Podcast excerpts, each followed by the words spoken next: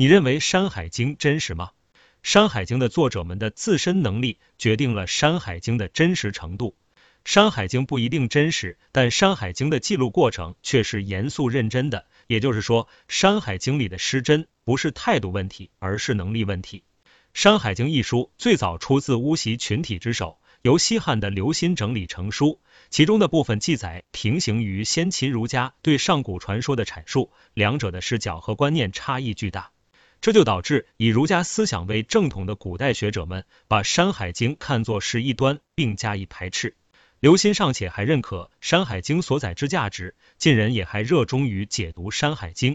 到了后世，却彻底沦为怪诞小读本了，成了培养孩童想象力的启蒙读物。也可能正是这个需要，才让《山海经》得以保留至今吧。我们当下所见的《山海经》并不完整。其在保存和传抄的过程中出现了严重的丢简、错简、篡简的情况，所以仅凭现存的文本来还原作者们当时的认知，基本是不可能的事。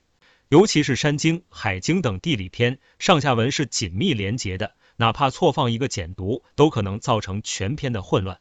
相对而言，《山海经》是更为客观的。之所以客观，是因为其作者群体及巫习们并没有鲜明的政治理念和诉求。他们不受世俗权力的牵绊和左右，可以如实的记录他们所认知的天文地理以及英雄传说，这也是儒家所不具备的态度。儒家所讲述的祖先传说，通常并不是为了记载而记载，而是借用祖先的故事来阐述自己的施政理念，这里面是夹杂了私货的，其真实性甚至不及道家的某些叙事。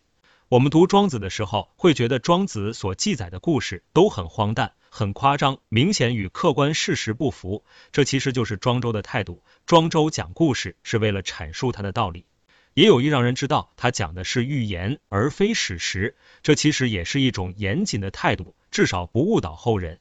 儒家的态度就很暧昧，他们刻意把自己的道理同上古的传说相结合，如尧的人。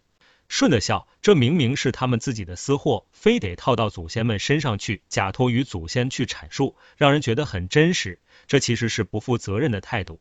这个弊端在春秋战国时期尚不明显，但遭遇了文化断流的西汉人却不明就里，可靠的不可靠的都收录进了史书。如此一来，后人就把这些私货当作历史来看待了。《山海经》既不同于庄子，也不同于儒家典籍，既不是预言，也不是假托，而是在严谨的记载他们所认为的真相。当然，由于认知的局限，他们所认为的真相不一定就是真相，但相比于其他记载，却又是最接近于真相的。